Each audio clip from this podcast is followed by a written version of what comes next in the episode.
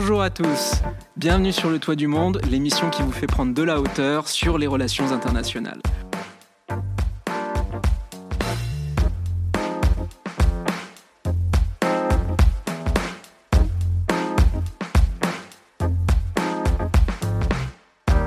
Aujourd'hui, nous retrouvons Sophie Bessis, chercheuse associée à l'IRIS, qui a bien voulu répondre à nos questions sur la thématique d'aujourd'hui qui porte sur la laïcité et qui cherche plus précisément à répondre à la question existe-t-il une laïcité dans le monde arabe?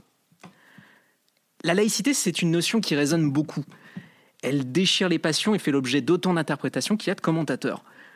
Initialement, elle est définie comme la neutralité absolue de l'État face aux religieux, et elle a progressivement évolué, notamment en France, vers des perceptions multiples et politiques.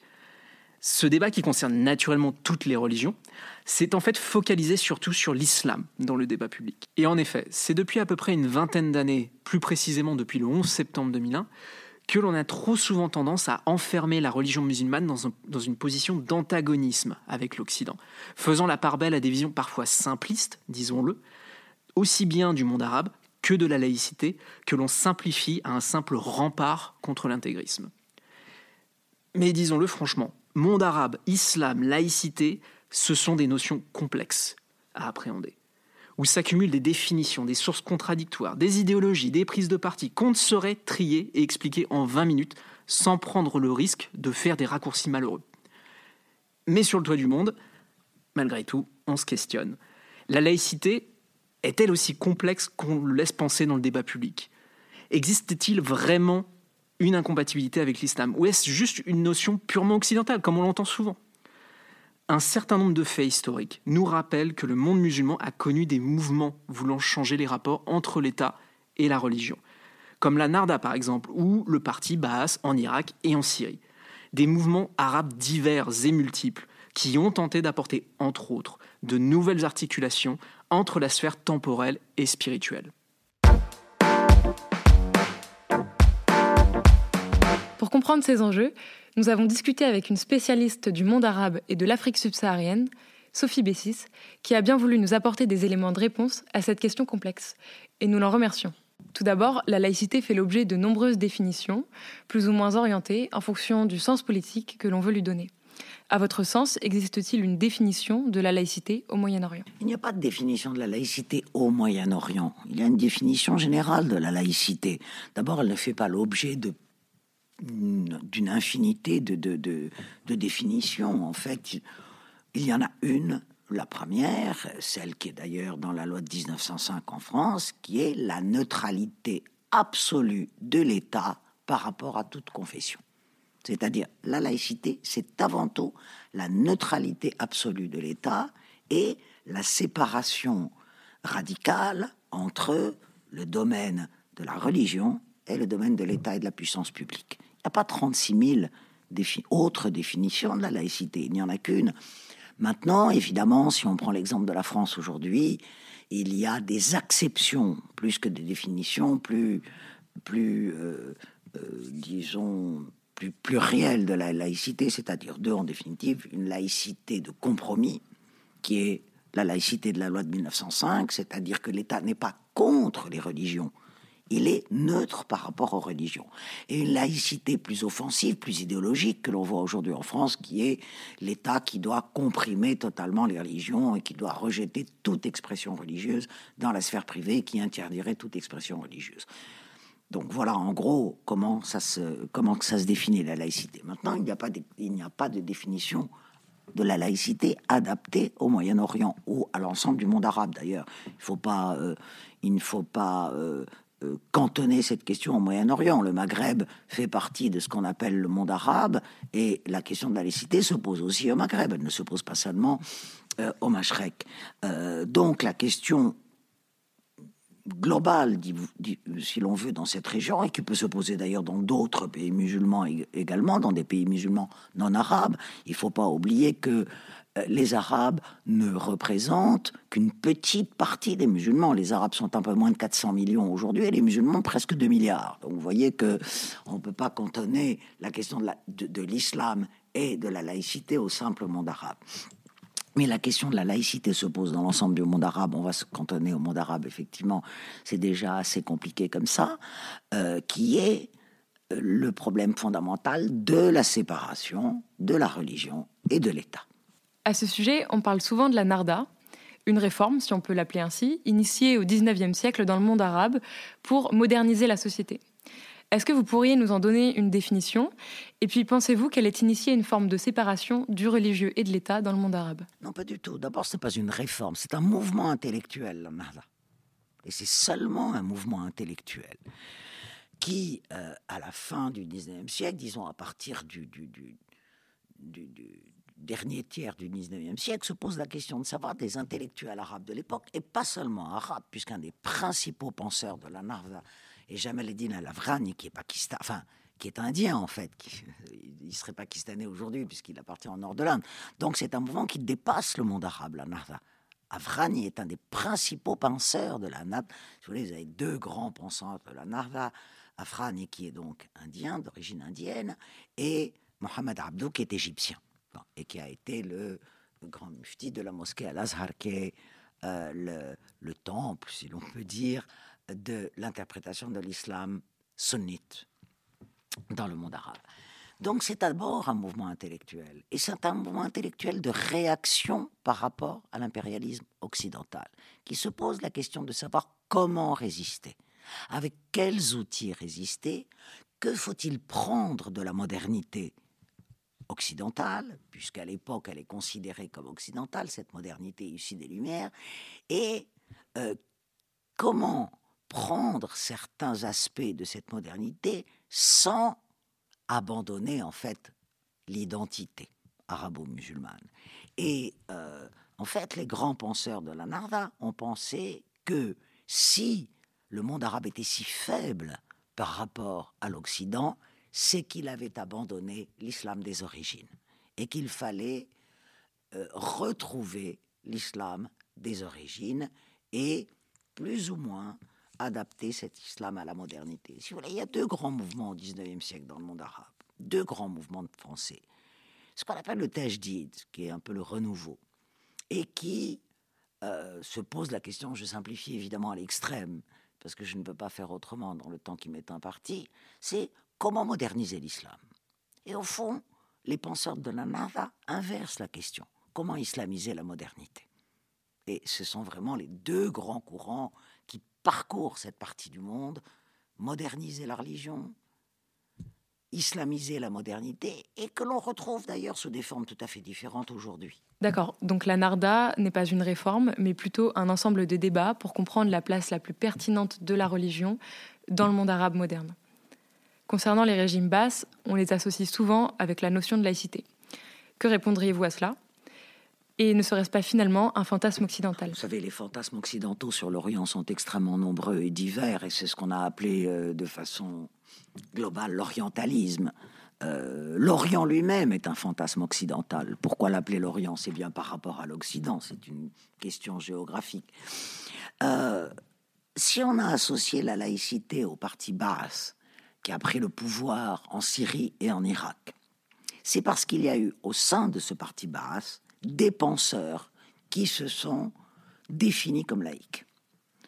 Euh, c'est-à-dire qui ont récusé la prééminence du religieux sur la vie politique et sur la vie publique, et qui ont, euh, à la suite d'un certain nombre de, penseurs du début du XXe siècle, comme, euh, comme Abdelazir en Égypte, etc., qui ont pensé qu'il fallait opérer une rupture entre la religion et l'État et que l'islam, en l'occurrence c'est la religion dominante dans cette partie du monde, pas exclusive, il ne faut pas l'oublier, mais dominante, et que l'islam n'avait plus à dire la norme, à dire le droit, à être la norme. Donc il y a eu ces penseurs-là dans le monde arabe, il y en a eu pas mal en définitive, et certains, effectivement, ont été les initiateurs de la création du parti basse, dont les deux branches sont la branche égyptienne et la branche irakienne.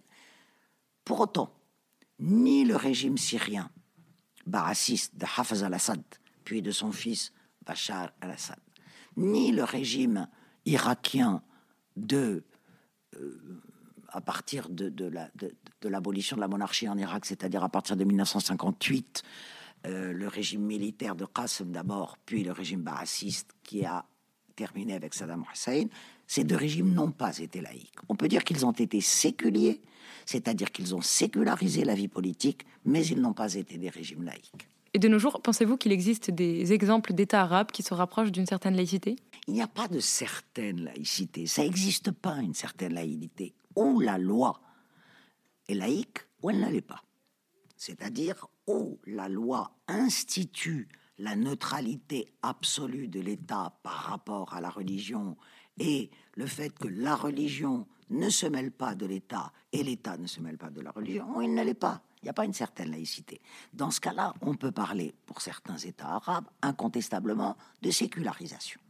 De sécularisation, c'est-à-dire qu'il y a eu des expériences séculières extrêmement importantes dans le monde arabe et qui a tenté de minimiser l'impact de la religion sur la vie politique et sur la vie publique. Et au fond, d'une certaine façon, le, sécularisme arabe se manifeste par la volonté du pouvoir de contrôler la religion et de la mettre à son service d'une certaine façon. Et les grandes expériences séculières dans le monde arabe, c'est l'expérience tunisienne euh, de Bourguiba, qui a incontestablement sécularisé la vie politique tunisienne sans rompre totalement avec la religion. De même, en Irak, ça a été un petit peu la même chose, en Syrie également, c'est-à-dire il y a eu des périodes de réelle sécularisation de la vie publique, où la religion a été moins euh, euh, normative, si l'on peut dire, sur la loi, sans qu'elle ait disparu. Je vais vous en donner un simple exemple pour, pour terminer. Le Code du statut personnel en 1956 en Tunisie. Ce Code du statut personnel donne aux femmes des droits qu'elles n'avaient nulle part ailleurs dans le monde arabe, et d'ailleurs qu'elles n'ont nulle part encore, puisque le Code du statut personnel en Tunisie abolit la polygamie, abolit la répudiation, abolit la contrainte matrimoniale, euh, institue le divorce judiciaire à égalité entre les hommes et les femmes. Voilà. Que dit le chef de l'État de l'époque, Bourguiba, en disant ce code correspond à la lecture libérale du Coran? Il ne dit pas ce code rompt avec la norme religieuse. Le chef de l'État de l'époque dit je lis le Coran avec un œil libéral parce que c'est ce qu'on appelle en arabe l'ishtihad, c'est-à-dire l'effort d'adaptation des textes sacrés au temps présent. Voilà. Et c'est ça, en fait. Et euh, pour le l'Irak, le, code de la famille de 1959, qui est un code également euh, assez avancé, ne rend la polygamie très difficile, mais ne l'abolit pas pour ne pas rompre avec le religieux. Donc, vous voyez, il y a des vrais phénomènes de sécularisation.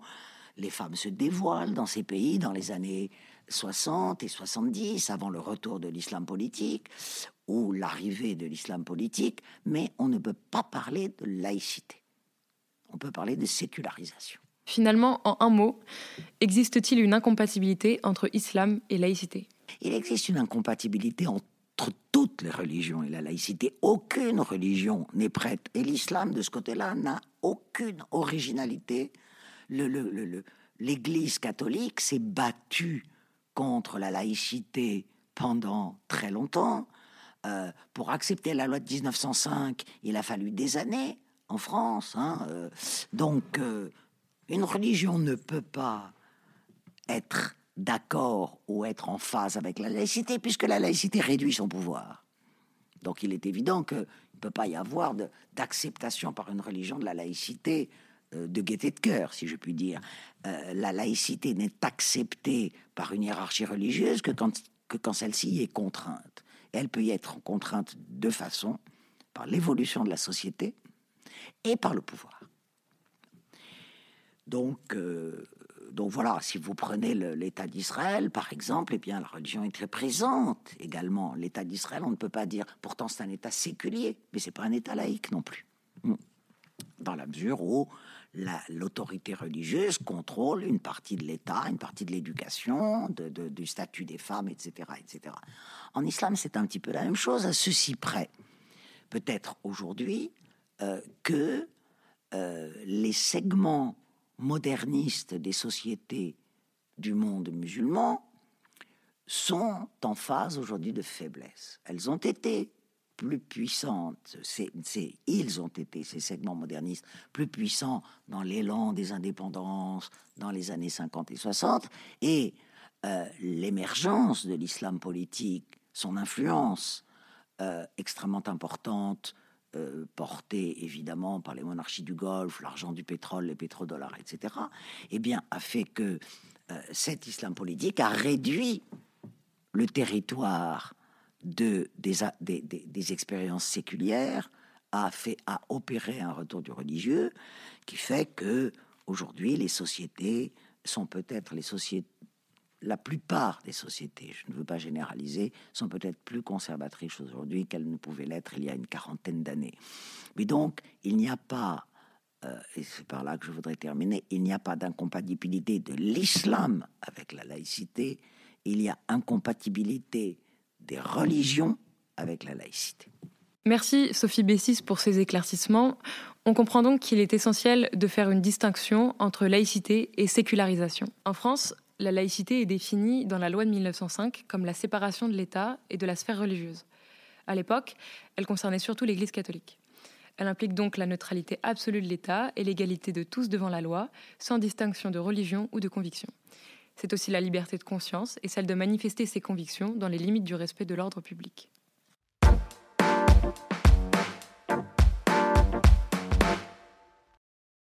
Concrètement, la laïcité d'un État dépend de sa loi. Et de fait, il n'y a pas d'État laïque dans le monde arabe. Ce sont des expériences séculières qui ont été mises en place dans le but de réduire les pouvoirs politiques des religions et leur influence sur le gouvernement d'un pays. Mais dans ce cas, il n'y a pas de rupture avec la religion. C'est notamment le cas en Tunisie avec la mise en place du Code du statut personnel entré en vigueur en 1957. Il consiste en une série de lois progressistes visant l'instauration de l'égalité homme-femme dans de nombreux domaines. C'est également le cas en Turquie, qui n'est pas un État arabe, rappelons-le, lorsque Mustafa Kemal, dit Atatürk, sécularise la société turque dans les années 1920. La laïcité est alors inscrite dans la Constitution et l'État va exercer un véritable contrôle sur les multiples confessions du pays pour éviter que la religion dominante, l'islam, n'impose sa normativité. De façon générale, on observe un phénomène de sécularisation au XXe siècle dans une grande partie des sociétés arabes. Néanmoins, depuis une cinquantaine d'années, ce que l'on appelle l'islam politique prend de plus en plus d'importance dans la région. Ces courants idéologiques souhaitent le retour du religieux dans la sphère politique et apparaissent en réaction au régime séculier. Finalement, pour reprendre les mots de Sophie Bessis, il y a une incompatibilité des religions avec la laïcité. Il semblerait donc que les débats articulés autour de l'islam et de la laïcité soient empreints de beaucoup d'a priori. Et de façon générale, pas seulement dans le monde arabe, la notion de laïcité serait à reconsidérer en fonction des expériences politiques et économiques des sociétés. Dans tous les cas, il est certain que la sécularisation a été un phénomène réel dans une grande partie du monde arabe, mais aujourd'hui cette dynamique s'est affaiblie. Certaines sociétés arabes deviennent plus conservatrices en lien avec le développement de l'islam politique, tandis qu'il existe toujours des mouvements modernistes. Ainsi, on pourrait se demander comment le débat sur la laïcité va-t-il évoluer. Merci pour votre écoute. Si le sujet vous intéresse et si vous voulez en savoir plus sur l'actualité internationale, on vous donne rendez-vous sur Facebook, Instagram et même LinkedIn. À bientôt sur le toit du monde.